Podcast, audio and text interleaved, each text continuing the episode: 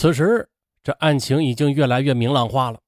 犯罪嫌疑人向当事人敲诈，约定见面时间，这就是一个绝好的抓捕时机。刑警队反复研究了抓捕方案。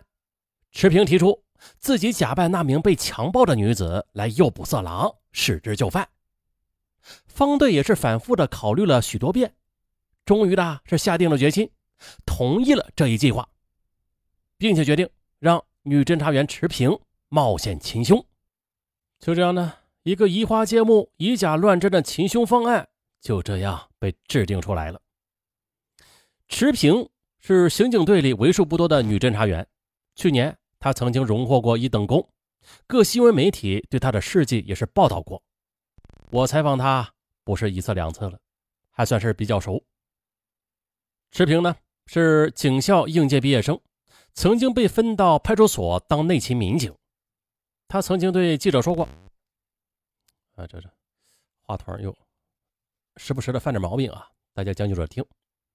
他曾经对记者说过，刚到派出所那会儿的是真不适应。这男民警说话的时候啊，有时很随意，有时开着玩笑，听着真让他脸红。看来啊，这这这民警们也爱说些段子啊。但是啊，这还算好的。再后来的，由内勤改为外勤民警下管片啊，这什么人都能遇到，对他这个刚出校门的警花来说，那困难也是可想而知的。池平容貌很俊秀，身材也很匀称，在警校时，她是个腼腆、内向、害羞的姑娘。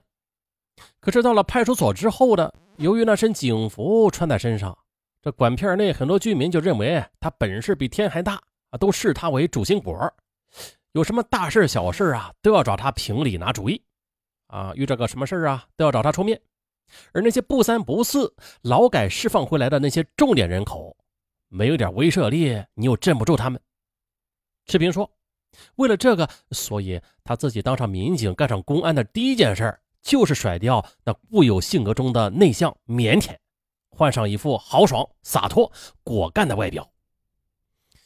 那尽管这些外表其实是他装出来的，但是装也得装得像。”要魂不吝啊，才能耍得开。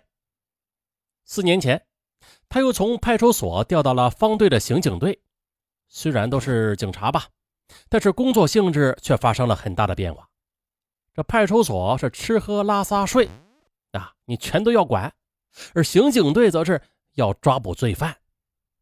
派出所的工作更多的是面对老百姓，民警要和善、细致、周到。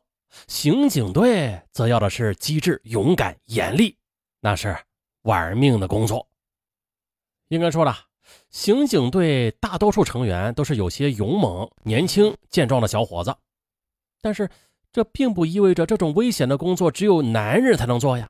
或者说，在某些侦破环节上，这女队员她有男队员所不具备的特长，这不。这次持平自告奋勇的要求承担起在偏僻小径上啊引诱色狼的任务，这就是一个例证。刑警队的队部里，方队坐在沙发上，持平坐在他旁边，葛军、老关、小罗、老袁，还有小玉和我等几个人围坐在周围。此时已经是晚上七点多钟了，墙角那个电视台正在播放着新闻联播，但是没有人去注意屏幕。大家的视线啊，都集中在池平这里。方队从沙发旁边的茶几上拿起插在皮套里的手枪，对池平说：“啊，特意给你领的，里边上了五发子弹，不行就开枪，自己别吃亏。”池平接过枪，把枪插好，对方队又说了：“方队啊，我也不是第一次执行这样的任务，没事的。”他的话听起来很轻松，但是我想。其实他内心中与大家一样，并不太轻松。方队道：“啊，我们去实地勘察了两次，这条路山坡上的小土路，全长是五百多米，山下有好几处便于隐藏的车辆和埋伏的侦查员，但是山上不太容易隐藏很多人，人太多，离约定地点太近，会容易暴露目标的。还有，据我们发现呢。”这一带的地形也非常便于歹徒逃脱，所以那家伙选择这样的一个地点来接头，足见他狡猾的很呐。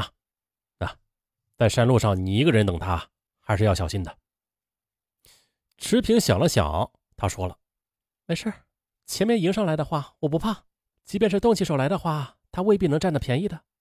就怕他从后边上来，先捅一刀子，这样就不容易防了。不过，我想他不会上来先动手杀人的，所以问题不大。那也不能大意，不能轻敌。这次埋伏。”从半山腰到山下，每隔一段距离就潜伏着一个刑警队员。由于地形地貌，每一处埋伏点在潜伏的时候啊，不能离得池平太近，以免呢让凶手警觉。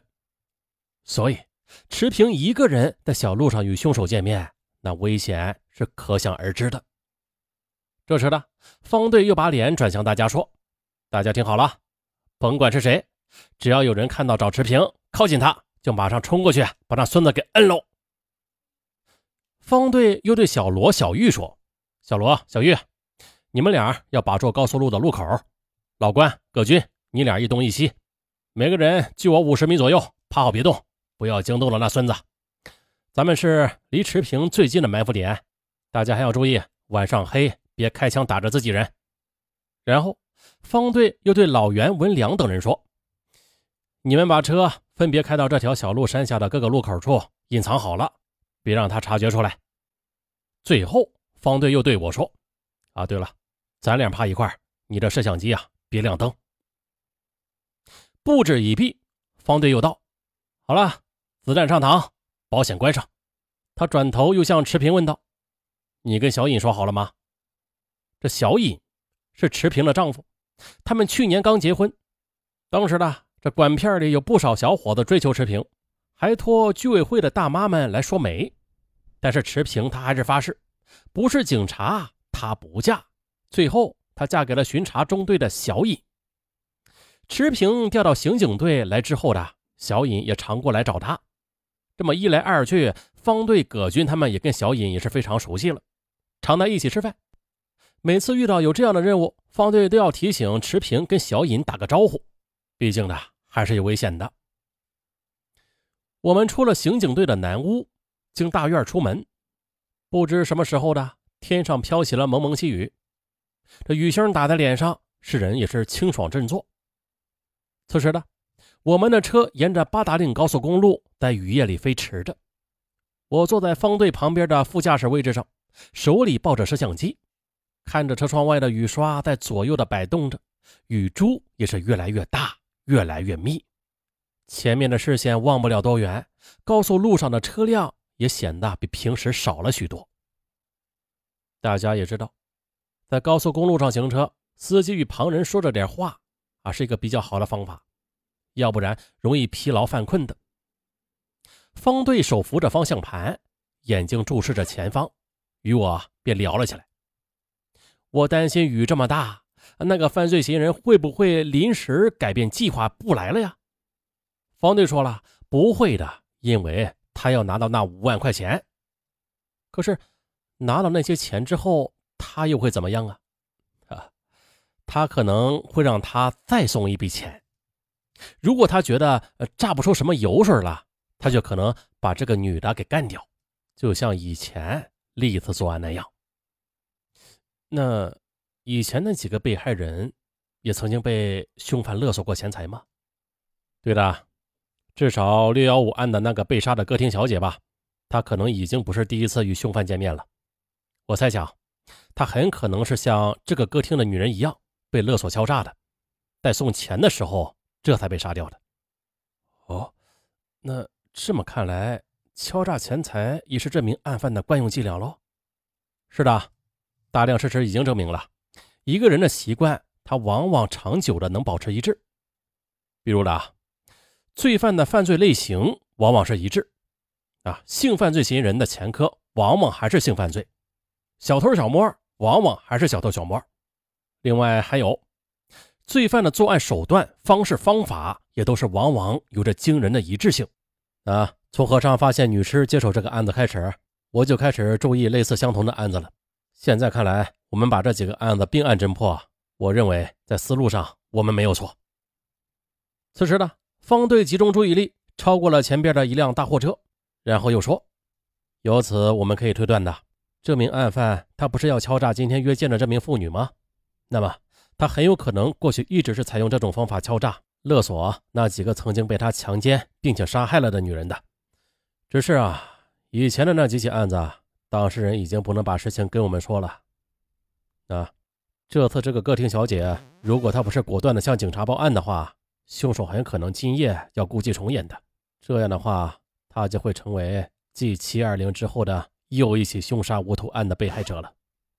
不过，我想这名罪犯他虽然是作案手法很隐蔽吧，哼，但是勒索钱财将使他露出马脚，最终自投罗网的。